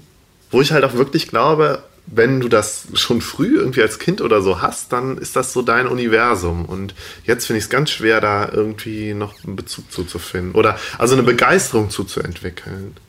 Also mir ist das, das fällt mir an, mein Bruder hat das lustige Taschenbuch. Deswegen ist mir das vielleicht auch so vor Augen, auch wie das aussieht, weil das hatte doch auch dann diese Buchrücken, genau, die, die so eine. Illustration ergeben haben, die man deswegen unbedingt sammeln musste. Und mein Bruder hat die auch, glaube ich, sehr lange noch gesammelt. Ich glaube durchaus noch mit, mit 14, 15 oder 16. Mhm. Ja. Das hat, Das ging bei mir auch so lang. die waren lange noch Teil des IKEA-Regalsystems. Genau, genau. Irgendwie. Okay, aber mach mal weiter mit Erika Fuchs. Ähm, ich, ja, also ich glaube, Erika Fuchs hatte eben, also das, das, ist, das ist nicht ich glaube, also Erika Fuchs hat einen großen Einfluss auf die Spra deutsche Sprache gehabt. So. Also das steht, glaube ich, fest. Sie hat halt viele Wörter neu geprägt. Also es wird ja immer gesagt, dass sie diesen, sogenannten Erikativ, also scherzhaft so nach ihr Der benannt. Erikativ äh, erfunden hat bzw. geprägt hat. Und zwar handelt es sich dabei um, ähm, ich habe das jetzt mal aufgeschrieben, auf den Wortstamm verkürzte Verben, sogenannte Inflektive. Und dabei handelt es sich um ja so lautmalerische äh, Äußerungen. Schluck. Schluck, genau. Schluck, Stöhn, Knarr, Klimper, Grübel, Zitter. Grübel, Grübel. Also muss jetzt nicht unbedingt nur was sowas Onomatopoetisches sein, also aber sondern eben auch so ja Grübel ist ja jetzt nichts, was man hört, aber halt so, weil, wenn man irgendwie ein Geschehen in einem Comic-Panel ähm, darstellen will, hm, ohne das jetzt was man zeichnerisch vielleicht nicht darstellen kann, was aber auch eben nichts ist für eine Sprechblase. Das ist, äh, ich, mir kommt das gerade vor, das, das hat letztendlich sogar sich bis in diese Chatsprache so ein bisschen rüber gerettet, ne? Ja. Liebguck. Ja. Ganz, ganz schrecklich. Ja. Und ich glaube, also Erika Fuchs sa selber sagt auch, sie, dass sie ganze Kindergenerationen sprechen, so hat sie geschrieben. Und das stimmt. Das hat meine Sprache und mein, also natürlich auch immer, also mir war immer klar, dass das irgendwie scherzhaft ist, dass es lustig ist oder so, aber das hat mich total geprägt. Habe ich noch nie drüber nachgedacht, dass das eine komische, wo das herkommt oder dass das überhaupt, man, oft weiß man ja nicht, dass sowas überhaupt irgendwie einen benennbaren Ursprung hat. Ah ja. Ja, also ihre, sie ist halt, ähm, du guckst kurz aufs Handy, ob jemand Wichtiges angerufen hat. Ja. Gut. Entschuldigung. ähm, macht nichts. Mm, Sie ist halt besonders dafür be berühmt, dass sie diese Vorlagen von Karl Barks, die ja auch, also nicht nur zeichnerisch halt äh, anspruchsvoll waren, sondern eben auch vom Text her und so, dass sie die eigenständig und frei übersetzt hat und damit sozusagen ein zweites Kunstwerk geschaffen hat. Also sie war nicht, sie war keine plumpe Übersetzerin, sondern hat dann sehr stark ihren eigenen Stil mit reingebracht. Eben ganz oft nicht wörtlich übersetzt, sondern sozusagen angepasst, ja, auf die, auf die deutschen Lesergewohnheiten, aber halt auch ihren eigenen Stil so mit reingebracht hat und ge den geprägt hat. Mm, Das ist mal ab und zu mal so ein bisschen, wirkt so ein bisschen altertümlich, weil sie sehr stark mit, mit ähm, so deutschen Sprichwörtern, weiß ich nicht, mit klassischen Zitaten von Schiller und Goethe und so arbeitet oder eben auch so eine, so eine, ja, so eine altertümliche Sprache damit reinbringt, wo ich mir selber auch nie so ganz sicher war, ähm, weil sie ist, also sie kommt aus dem Bildungsbürgertum, ja, und hat irgendwie, ist, ist Kunsthistorikerin, ist halt Doktor der Kunst, Kunstgeschichte. Und wie weit sie das selber jetzt auch ernst gemeint hat oder auch selber immer augenzwinkernd und so. Also das ist, das ist so, es wabert so dazwischen. Also sie ist mit Sicherheit eine sehr humorvolle Frau gewesen, aber ich habe auch den Eindruck, sie war auch so, sehr, sehr, sehr selbstironisch und auch immer, hat das auch immer sehr, sehr augenzwinkernd gesehen, was sie, was sie da gemacht hat. Ihr hat es aber, glaube ich, doch ziemlich Spaß gemacht auch. Also sie ist eine sehr interessante Figur, vielleicht tatsächlich eine sehr deutsche Figur. So, also ein, ein preußischer Charakter habe ich manchmal so, das Gefühl in dem, was ich über sie gelesen habe. Achso, das sollte ich vielleicht sagen. Ich habe ein Buch gelesen, äh, das Erika Fuchs Buch von Klaus Bohn. Das ist eine Biografie und ziemlich ausführlich mit vielen Bildern und ist halt so ein Fanbuch, würde ich mal so sagen. Ähm, ja, daher stammt jetzt sozusagen mein, mein Wissen über Erika Fuchs. Ich finde, Erika Fuchs passt, passt ganz gut zu unserem E und U-Thema. Eben aufgrund dieser Verknüpfung von dem ja tatsächlich sehr thematisierst das immer starken. Soll ich es lassen? Nein, das, das ist so witzig. Okay. Nein. Jetzt bin ich irritiert. Nein, wa warum ist das? Weil es genauso auf der Kippe ist bei ihr? Ja, und weil sie halt auch irgendwie eine Verbindung schafft und vielleicht auch eine, eine der großen Pionierinnen war in Deutschland, die da diese Brücke geschlagen hat. Mhm. Weil nicht nur, indem sie halt irgendwie diese doch, ja, sehr unterhaltsamen Comics, die ihr damals wirklich noch sehr das anrüchige Schundliteratur-Image hatten, eben mit, mit, mit einer Bildungssprache, einer hochwertigen, Zitaten gesättigten Bildungssprache angereichert hat, sondern weil sie heute auch so geschätzt wird von, weiß ich nicht, so vom, vom Feuilleton. Mhm. Also ganz konkret irgendwie im, im, im FAZ-Feuilleton sitzen und saßen irgendwie Leute, also die große Erika Fuchs-Fans sind und da auch immer mal wieder Zitate von ihr eingebracht haben und es wohl auch immer noch bringen. Mhm. Das finde ich ganz interessant. Mm, ich, ich sag mal kurz was Biografisches zu ihr. Also sie, sie ist 2005 äh, gestorben, hat sehr lange gelebt, ist über 90 geworden. Ähm, sie ist geboren in Rostock, hat in, in, in Schlesien und Pommern ist sie aufgewachsen, in einer, ja, einer vielleicht nicht unbedingt großbürgerlichen, aber schon in einer bürgerlichen Familie. Sie war sehr bildungsbeflissen, wollte also auch unbedingt aufs Gymnasium gehen, was damals relativ schwierig war. Ich glaube, sie war mit einer der ersten und einzigen Frauen oder also Mädchen, die in dem Gymnasium da in dem Ort äh, zur Schule gegangen ist. Sie ist, hat dann Kunstgeschichte studiert, Kunstgeschichte und im Nebenfach Archäologie und mittelalterliche Geschichte. Ähm, hat auch promoviert ja, und ist halt auch ein bisschen rumgekommen, hat also, glaube ich, auch im Ausland studiert. Später hat sie dann ähm, sich dann für Übersetzung interessiert. Vor allen Dingen, ich glaube, es war, als sie dann irgendwie Kinder bekommen hat und dann in Schwarzbach an der Saale, das ist glaube ich in Oberfranken, in einem kleinen Kaff sozusagen gesessen hat mit ihrem Mann, der irgendwie Unternehmer war und so ein bisschen aus Langeweile heraus oder aus dem Wunsch, irgendwas intellektuell Interessantes zu machen, sich zu beschäftigen, vielleicht sogar ein bisschen Geld zu verdienen, hat sie dann halt Übersetzung übersetzt. Ich glaube, sie war anfangs frei, sogar hat so frei gearbeitet als Übersetzerin bei, bei und für Reader's Digest und darüber ist sie dann an den EHPA Verlag gekommen, mhm. der die Mickey Mouse rausgebracht hat. 1951 ist ähm, in Deutschland die erste Mickey Mouse rausgekommen. 51. 51, ja. Und also mitten auch in dieser, also wo in den 50er Jahren war ja diese, diese Diskussion um diese Schundliteratur, da gab es halt noch eine Welle, also, also eine Welle der Diskussion um Schundliteratur und der Verteufelung eben dieser, dieser sogenannten Schundliteratur, wo eben auch mhm. Comics drunter zählten. Und ähm, sie war an, an, anfangs selber auch so skeptisch, sie wusste, wusste nicht so genau, was sie jetzt von diesen Comics halten sollte. So, eben als Bildungsbürgerin und so. Aber irgendwie hat sie einen Zugang dazu gefunden. Irgendwie fand sie das wohl dann doch ganz drollig und hat, ähm, hat diese Herausforderung sozusagen angenommen. Hat mhm. dann eben einen, einen, ganz eigenen Stil entwickelt, wie sie diese, wie sie eben diese Übersetzung bewerkstelligt. Ich mache dieses Biografische ganz kurz zu Ende. Sie war dann Chefredakteurin der Mickey Mouse tatsächlich bis 1988. Sie hat irgendwie fast alles übersetzt für EHPA äh, aus dem, aus dem Disney-Bereich. Sie hat auch, glaube ich, einige andere Übersetzungen auch gemacht noch. Aber eben vor allen Dingen die, die äh, Disney-Comics. Berühmt geworden ist sie eben durch die Karl Barks Übersetzung. Ich klappe gerade nebenbei. Karl Barks selber hat sie dann auch mal 1994 getroffen. Da hat er sie nämlich besucht.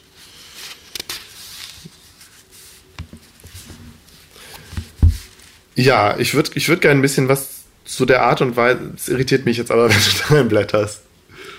Ja, ich wollte bloß einmal was? sehen, wie die aussieht. Ich kenne die nur als alte Frau. Da, ja. so, da kennt man so Fotos. Ist ja auch ziemlich alt geworden, ja. Ja, okay. Ähm, also ihr wurde am Anfang gesagt, sie sollte vielleicht jetzt nicht, die, sie sollte das ein bisschen abschwächen sozusagen, also keine Grausamkeiten, keine sexuellen Anspielungen irgendwie und, ähm, aber gab es die in den Comics drin? Oder? Vielleicht ja doch eher. Also ich kenne die originalen Barks-Werke nicht. Ich kenne sowieso die Barks-Bücher nur peripher. Also die Barks Comics nur peripher. Ich weiß, wir hatten früher, also in den lustigen Taschenbüchern gab es einige wenige, die ich auch kannte und auch wirklich für ziemlich gut empfand damals. Und meine Eltern hatten so ein Sammelband von Mickey Mouse und Donald Duck Geschichten. Da waren auch, glaube ich, ein oder zwei Karl Barks Stories drin. Mhm. Aber sonst, das Gesamtwerk kenne ich sozusagen nicht. Nee. Eigentlich auch eine Bildungslücke. Von daher, also ich kann da jetzt zu Barks gar nichts sagen. Ähm, ihr wurde auch gesagt, sie soll auch ruhig so ein bisschen ja, so einen Wortsch großen Wortschatz verwenden, damit die Kinder auch was lernen, die das lesen. Hm, das hat, sie dann tatsächlich auch gemacht, eben durch ihre, durch ihre Schiller- und Goethe-Zitate und sozusagen den ganzen äh, klassischen Schatz der Redensarten, den sie dann damit reingebracht hat. Mhm. Aber eben halt auch nicht nur das, sie hat auch, ähm, auch die Umgangssprache sich angeguckt, also gerade der drei Neffen, Tick, Trick und Track hat sie, den hat sie versucht, so eine, kind, so eine jugendliche Umgangssprache in den Mund zu legen, auch immer ein bisschen abgeschwächt natürlich, weil mhm. sie war halt, sie war halt auch, also ich glaube, ihr Humor ist auch eher so ein, ist eben kein Hau drauf Humor, sondern eher so ein leiserer, so vielleicht so ein bisschen Loriot-mäßig mhm. im Vergleich. Und ähm, ja, und beruht, also ich habe auch das Gefühl, der beruht eben vor allen Dingen auf diesem Kontrast zwischen diesen ja letztlich grotesken Enden und diesen Geschichten und dem, was die dann sagen. Also diese Aussprüche, ja. Also ich kann nur mal die grotesken Enden. Ja. ich, ich, ich zitiere jetzt nur mal so ein bisschen. Das sind die drei drei, Ent, die, der drei Neffen, Tick, Trick und Track. Und die sitzen in so einer Matschpfütze und schwören eben. sind also voller Matsch und schwören eben. Und dann, jawohl, lass uns schwören. Wir wollen sein ein einig Volk von Brüdern, in keiner Not uns waschen und Gefahr. Jetzt und immer da. Also ich vermute, das ist Schiller, ne? Irgendwie. Ist der, der Rütli-Schwur oder so? Ist ich glaube, ja. oder irgendwas? Ja. ja kann ich Armeen aus der Erde stampfen, wächst mir ein Kornfeld auf der flachen Hand, sagt Donald, äh Donald. Und die drei Neffen im Hintergrund sagen, Schiller, Jungfrau von Orléans, haben wir in der Schule durchgekaut. Oder hier auch nochmal ein anderer Comic, der kleine böse Wolf, also gar nicht Donald Duck, da sagt der Wolf, der große Wolf zum kleinen Wolf, bleib mir vom Leibe, Leibe mit solchem Ansinnen. Hier heißt's, rette sich wer kann und jeder ist sich selbst der Nächste. Mhm. Aber diese, also diese Sprache ist mir als ist schon so vertraut, weil dadurch, dass ich das als Kind gelesen habe und ich vermute eben, dass ähm, Erika Fuchs eben auch die nachfolgenden Übersetzer und Übersetzerkollegen so stark geprägt hat vom Stil her, mhm. dass das für mich ganz normal ist, dass die so sprechen. Du, mir war das gar nicht so klar. Hier heißt's. Also das ist ja, wie du schon sagst, das ist ja eine sehr ähm, gehobene also fast so ein klassischer Sprachduktus, ne? Ja, aber es ist halt immer so ironisch, weißt du? Ja, klar. Und das ist. Ja, ironisch schon deswegen, wie du sagst, indem man, wo das Enden, Enden in Matsch pfützen, ja. da kannst du ja noch so gestelzt sprechen, das ja. ist ja sofort ironisch. Ja. Klar. Naja, und sie hat halt. Mh, hm, sie hat dann diese Lautmalereien, die hat sie dann, also ähm, sie hat sie wohl nicht erfunden, aber sie hat sie halt sehr stark geprägt, dieses, dieses, diesen Erikativ. So. Mhm. Also in dem Buch hier von dem Klaus Bohn steht sogar, sie hätte das, das berühmte Peng hätte sie erfunden, genauso wie Hatschi, bla bla, Wutsch, Piep Piep und Miau. Das kann ich mir aber eigentlich gar nicht vorstellen, dass sie das wirklich erfunden hat. Miau. Also dieses Peng, ja Gott, ich weiß nicht, irgendwo muss es ja herkommen. Ja. Ich kann mir gut vorstellen, dass das amerikanische Bang, das gab es ja vielleicht schon länger oder, mhm. oder so, und das deutsche Peng, ich meine, das meine ich halt, man sagt immer, das hat sich irgendwo raus entwickelt, aber letztendlich, äh, irgendjemand muss es ja zum ersten Mal mhm. geschrieben haben, ne? Hm.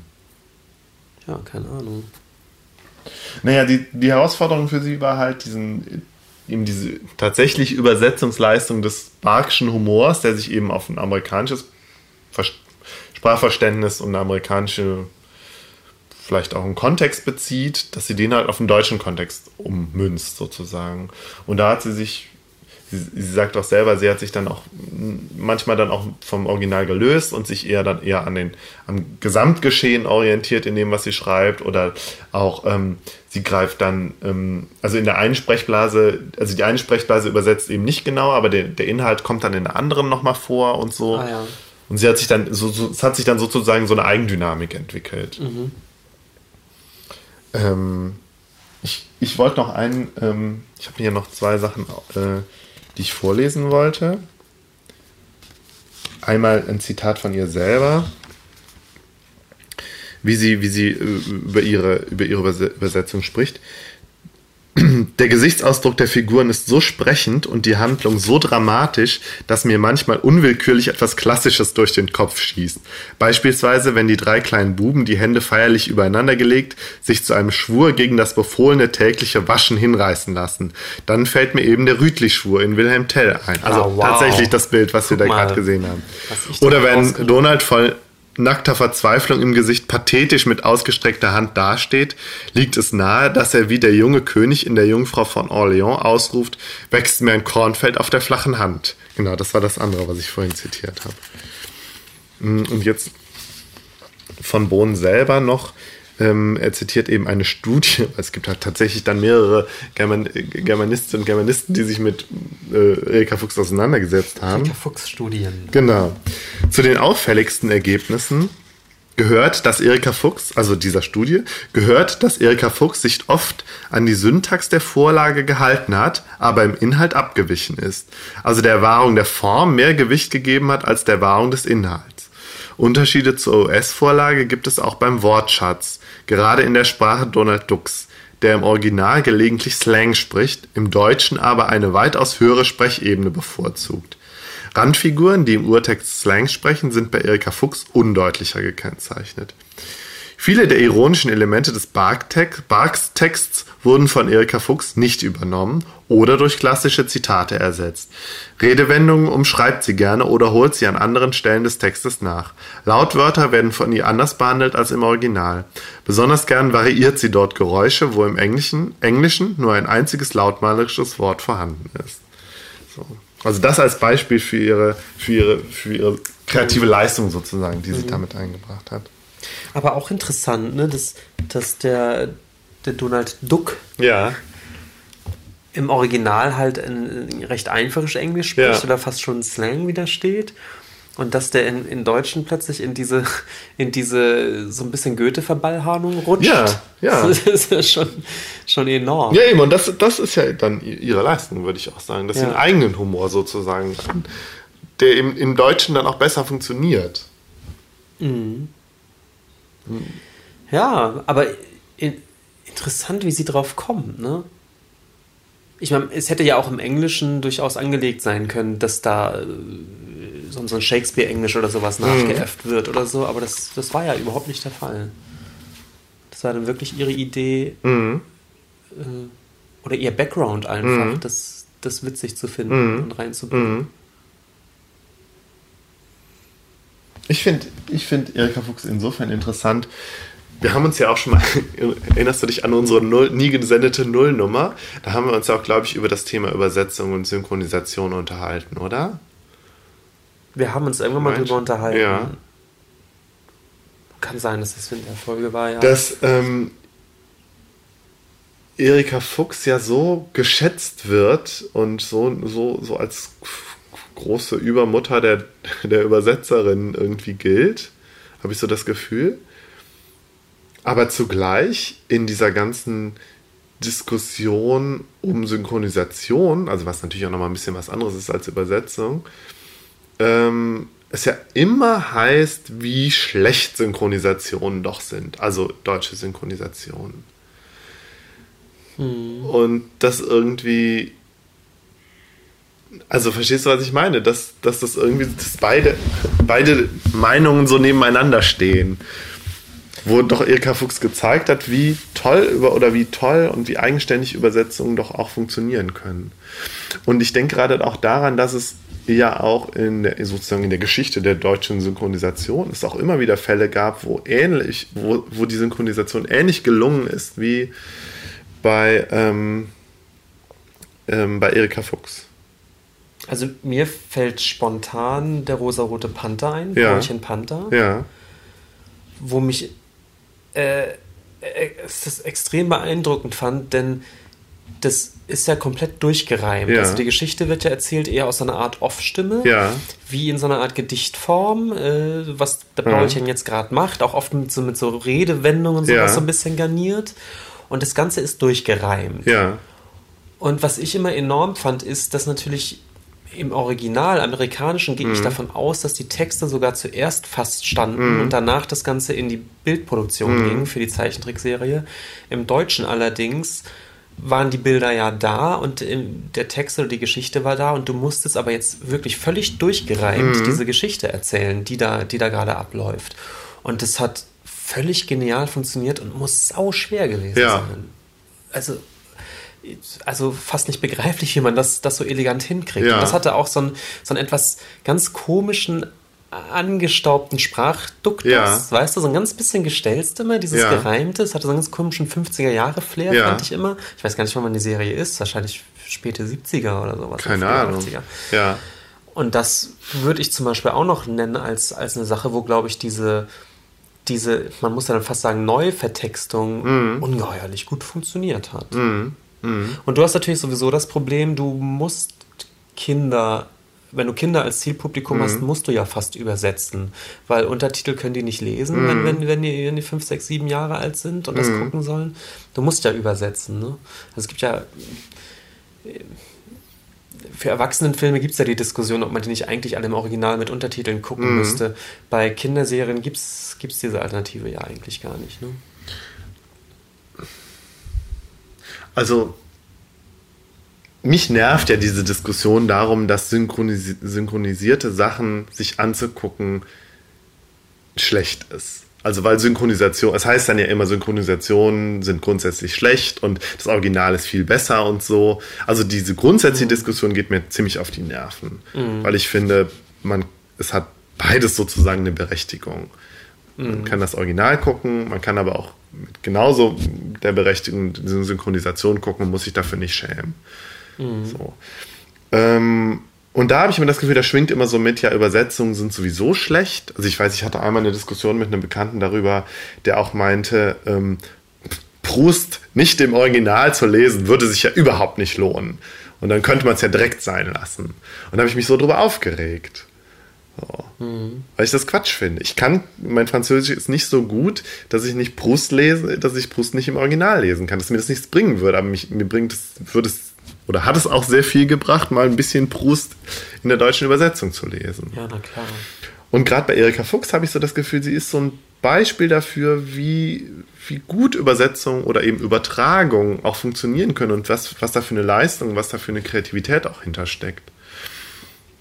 Die eben nicht nur, und die sehe ich halt auch nicht nur eben im, in schriftlichen Übersetzungen, sondern eben auch in, in durchaus auch in, in Filmen und in Serien. Vielleicht jetzt nicht mehr so häufig wie früher.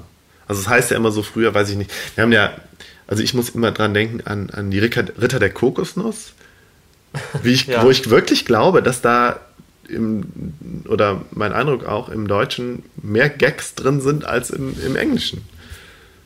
Kann Habe ich nie überprüft, aber ich hatte immer so, oder auch beziehungsweise das, was, was, was man in der deutschen Übersetzung so lustig findet, dass das im, im Original gar nicht, so, gar nicht so sehr da drin steckt. Das ist interessant, ja.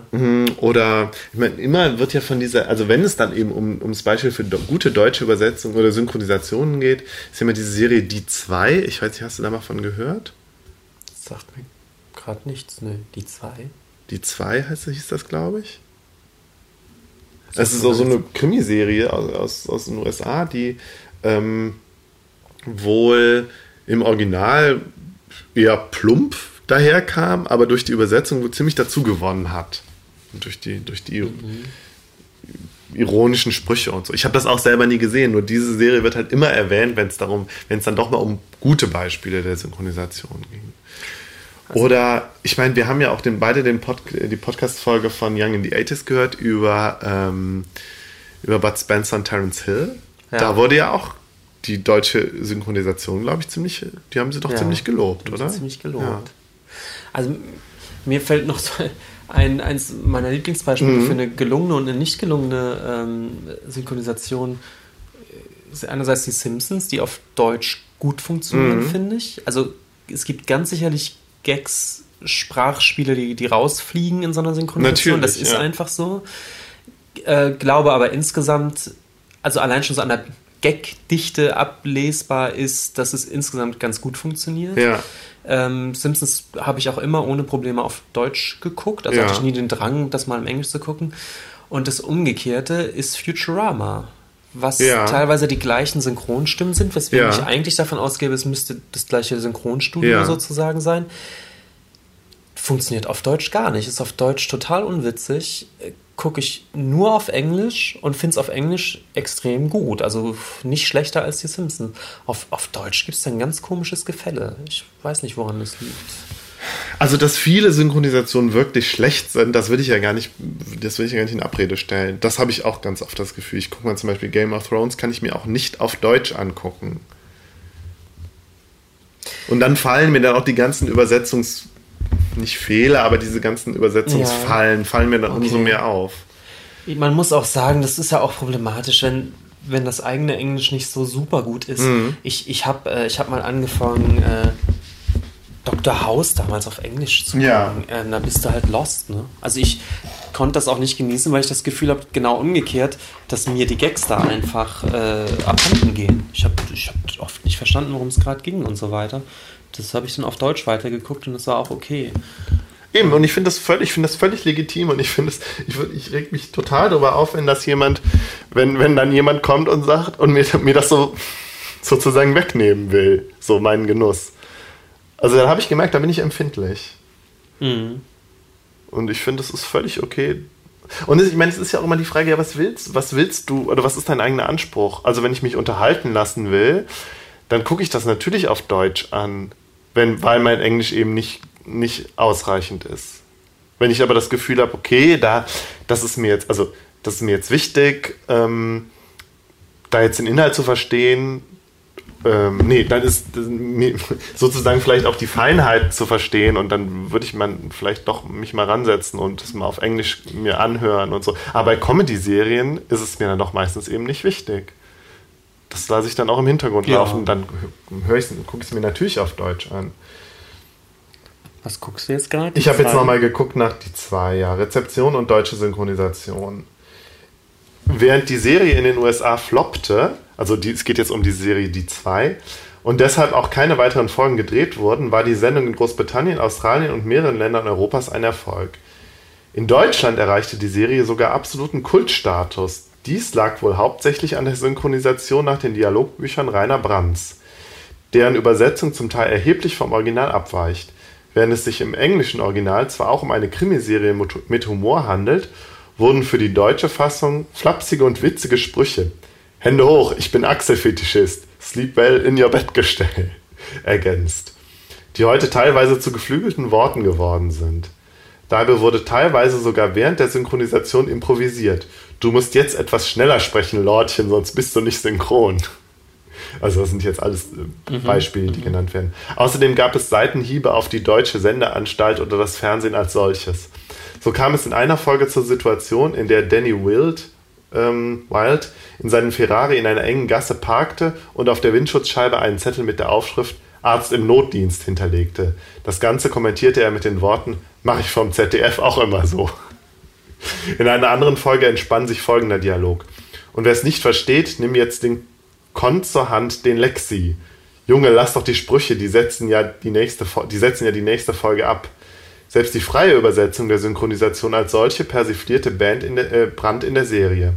Auf die Bemerkung Richter Fultons, sie haben schon eine Menge Sprüche losgelassen, die nicht jedermanns Geschmack gewesen sind, lässt Brand Danny Wild antworten, Leute, die lieber Originaltexte hören, interessieren doch nicht. Okay. Also wir sehen. Mhm. Noch nie was von gehört. Kenne ich gar nicht. Ich habe die Serie auch nie gesehen, aber äh, scheint anscheinend tatsächlich das Pendant zu Erika Fuchs fürs Fernsehen gewesen zu sein. Okay. Sind wir durch? Ich glaube, wir sind durch, ja. Mit einem Plädoyer dafür, dass Synchronisationen nicht grundsätzlich scheiße sind. Okay. Ja, aber wir haben noch einen Nachklapp. Du hattest doch auch noch einen. Nicht? Doch, ich hatte auch noch Also wir einen. haben jeweils einen. wir haben jeweils einen, ja. Äh, Fängst du an? Ich fange an, äh, gerne. Ähm, und zwar geht es um die äh, Folge, in der wir über Michael Jackson-Videos sprechen. Mhm. Ich habe ähm, vor kurzem ein äh, sehr interessantes Buch, oder ich bin gerade dabei, das zu lesen, ähm, von äh, Joseph Vogel. Jo Joseph Vogel. Amerikaner. Vogel, vermutlich. Vo- Vogel, genau, Joseph Vogel. Ähm, das Buch heißt Man in the Music, The Creative Life and Work of Michael Jackson. Ist von 2011 und äh, ist der Versuch, eben jenseits jetzt dieser dramatischen, persönlichen äh, Geschichte um Michael Jackson ähm, seine, seine künstlerische Leistung wirklich mal zu würdigen. Und der geht dann eben alle Soloalben ab Off the Wall Ende der 70er systematisch durch und äh, erzählt die, das Zustandekommen der Musik eigentlich, also den Fokus auf Michael Jackson als, als Songwriter, als Texter und als, als Produzent. Ähm, super interessant, sehr schön geschrieben. Und ähm, ich fühlte mich äh, bei einer Sache sehr bestätigt, nämlich, dass auch Vogel sagt, dass der dieser wahnsinnige Erfolg des Albums Thriller, was ja bis heute das meistverkaufte Album aller Zeiten ist und auch so ein globaler Erfolg, ähm, dass auch Vogel sagt, das beruht zum großen Teil darauf, dass Jackson als, als erster damals die, äh, die Möglichkeiten des, des Musikvideos begreift und dass Thriller von Anfang an angelegt war als, als eine, eine Liaison wirklich aus, aus den Songs, also der, der Audio-Ebene der Songs und eben der visuellen Ebene der Songs, indem er eben zu den Singles aufwendige Videos hat produzieren lassen Ja. mit eigener Choreografie und so weiter. Und dass, dass sich Video und Musik äh, so wunderbar ergänzt haben, dass Thriller von Anfang an sozusagen so ein multimediales Ja. Konzept eigentlich hatte, was eben bis zu den Live-Shows dann durchgezogen wurde. Und er, er sagt halt, das war, das war in, in, in der Qualität und in der Konsequenz, wie Jackson das gemacht hat, eben äh, einzigartig und, und wirklich erstmalig zu der Zeit und hat für diesen unglaublichen Erfolg gesorgt. Ja. Und das führt da so ein bisschen aus und das hat mich ein bisschen bestätigt, weil das ja auch so ein bisschen meine, meine These war, dass, dass eben diese Musikvideos ein großer Teil des Erfolgs von Michael Jackson überhaupt waren. Ja. Und auch neu waren in der Popmusik und sich Ja. schnell dann aber auch zu so einem Standard entwickelt haben in der Popmusik. Und die, die zweite Sache, die ich interessant fand bei Vogel, über die wir nur am Rande gesprochen haben, die Vogel aber extrem stark macht, ist, dass, äh, dass Michael Jackson äh, die, ähm, ja, die sogenannte schwarze Musik mit der sogenannten Ja. weißen Musik vermengt hat. Ähm, und das waren tatsächlich zu der Zeit, Anfang der 80er, noch echt getrennte Welten in Amerika. Es Ja. gab die, der offizielle Euphemismus war Rockmusik. Rockmusik war Für weiße ist Musik? weiße Musik. Ja. Und die äh, schwarze Musik war dann eben RB Mhm. oder Soul. Und es gab extrem viele Radiostationen, die explizit nur Rockmusik gespielt haben und wo Michael Jackson dann zum Beispiel nicht vorkam als schwarzer Künstler. Ja. Und einer, und also neben diesen Radiostationen war MTV eben bei seiner Gründung auch ganz klar ein Rockmusiksender Ja. der keine schwarzen Künstler gespielt hat. Und als äh, 79, glaube ich, Off the Wall rauskam von Michael Jackson, was ein ungeheuerlich erfolgreiches Album war, ähm, hat Michael Jackson sich dann extrem drüber geärgert, dass MTV dieses Album nicht äh, gespielt hat und auch viele Aha. Radiostationen nicht. Und Jackson hat dann wohl gesagt, ähm, bei dem nächsten Album, das nächste, mein nächstes Album muss qualitativ so gut sein, dass keine Radiostation das mehr äh, ignorieren kann. Ja. Und ich, ich muss also eine Musik entwickeln, die weder schwarz noch weiß ist, sondern die einfach so gut ist, dass einfach klar ist, dass man die spielen muss. Und das ist ihnen eben mit Thriller äh, dann gelungen. Und vielleicht auch nicht ohne Grund hat Thriller dann eben auch so ein paar wirklich eher rockige Nummern ja. bietet oder so, die einfach kein RB mehr sind, sozusagen.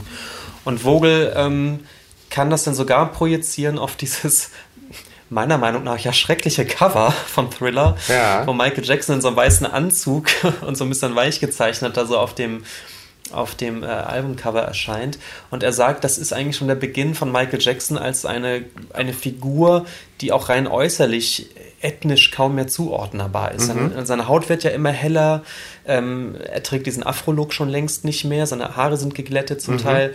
Und er hat dann durch mehrere gesichtschirurgische Eingriffe ja diese sehr schmale Nase ja. bekommen, die, die halt überhaupt nicht mehr äh, so aussieht wie, wie in seinen jüngeren Jahren, mhm. wo, wo er eindeutig noch diese ähm, diese, diese, ja, diese, diese Afro-Gesichtszüge mhm. auch einfach hat. Und bei Thriller beginnt das eben, dass er sich äh, eben durch diese Chirurgie und durch seine Hautfarbe immer mehr ja, zu, einem Menschen irgendwie entwickelt, der irgendwie so auch zwischen diesen, diesen, diesen rassischen Klischees mhm. steht und zu, zu, mhm. dieser Zuordnung einfach. Mhm. Zu dieser ethnischen Zuordnung. Ja. Ich habe rassisch gesagt, das war ganz schlecht. Du hast gesagt rassische Klischees. Okay, dann geht's. Und das fand ich ganz interessant, dass ich glaube, dass er, dass er da recht hat. Und das ähm, war so ein Aspekt, der mir nicht klar war, dass der aber für Amerika und für seinen Erfolg Amerika tatsächlich wichtig war, weil es eben Radiostationen gibt, auch eine große Käuferschaft, mhm. die eine wirklich schwarze Platte im Sinne mhm. von RB oder Soulmusik niemals gekauft, mhm. gehört oder gespielt mhm. hätten. Indem äh, Michael Jackson sich aber auch diesen Klischees völlig, also auch äußerlich total entzieht, mhm. ist er plötzlich obwohl eigentlich als schwarzer Künstler gestartet, plötzlich eben spielbar und hörbar für eine, für eine Klientel an Leuten, die Soul-Musik äh, nie gehört hätten. Ja, ja. Das fand ich interessant. Also ich glaube, wir haben das auch angedeutet, oder du hast das damals bei der Michael Jackson-Folge irgendwie bis da drauf gekommen. Mir war nicht so klar, wie wichtig das eigentlich war für diesen, ja. diese Art von Erfolg, die er hat. Okay. Ja, das war mein Nachklapp zur Michael ja, Jackson-Folge. Ich habe nur zwei Kommentare, die noch bekommen. Also, beziehungsweise wir haben die bekommen. Einmal von Mario, der äh, auf unsere Folge zu Ralf Bakshi eingeht und dass wir da ja sozusagen behauptet haben, dass Ralf Bakshi so derjenige war, der so den ähm, Erwachsenen-Zeichentrickfilm nicht erfunden, aber zumindest groß gemacht hat. Mhm. Und Mario verweist darauf, dass wir da dann doch auch irgendwie den zweiten großen äh, Zeichentrick-Kosmos, nämlich den japanischen, außer Acht lassen. Dass da, mhm. also führt das jetzt da auch nicht näher aus und ich habe mich jetzt auch nicht näher informiert, aber dass es da mit Sicherheit auch äh, schon Zeichentrickfilme, also Animes für Erwachsene gab. Deswegen muss man, glaube ich, Ralf Bakshi da auch kontextualisieren und sagen, gut, er war vielleicht für USA und vielleicht für europäischen oder westlichen Kontext vielleicht ein Pionier, aber nicht unbedingt weltweit gesehen. Ja, von Michael gibt es auch einen Kommentar, äh, also der äh, Michael tatsächlich äh, so als, als einziger bis jetzt, der uns überhaupt irgendwie Kommentare auf unsere, in unserem Blog geschrieben hat. Ähm, sehr cool, freue ich mich natürlich. Und er schreibt auch was zu unserer Bakshi-Folge. Er schreibt, dass er diesen Herr der Ringe-Film aus seiner Kindheit ganz gut in Erinnerung hat und ähm, sich jetzt aber diesen Wizards-Film angeguckt hat, den wir, über den wir besonders gesprochen haben. Er findet diesen Stilmix auch befremdlich. Ähm, und er hat es auch im Original geguckt, äh, wo, wo wir dann auch wieder bei, bei der gesamten Übersetzung Problematik sind. Äh, er sagt, er findet die, die Akzente der Charaktere nicht ganz passend. Etwas unpassend schreibt er.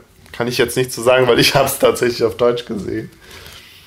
Ähm, und den Showdown, er schreibt auch noch den Showdown am Ende zwischen, der Kampf zwischen den beiden Zauberern, den fand er dann doch ganz überzeugend und ganz gut gelöst. Den Endkampf? Ja, genau. okay. Ja. Ja, also. danke für die Kommentare. Danke für die Kommentare. Wir freuen uns.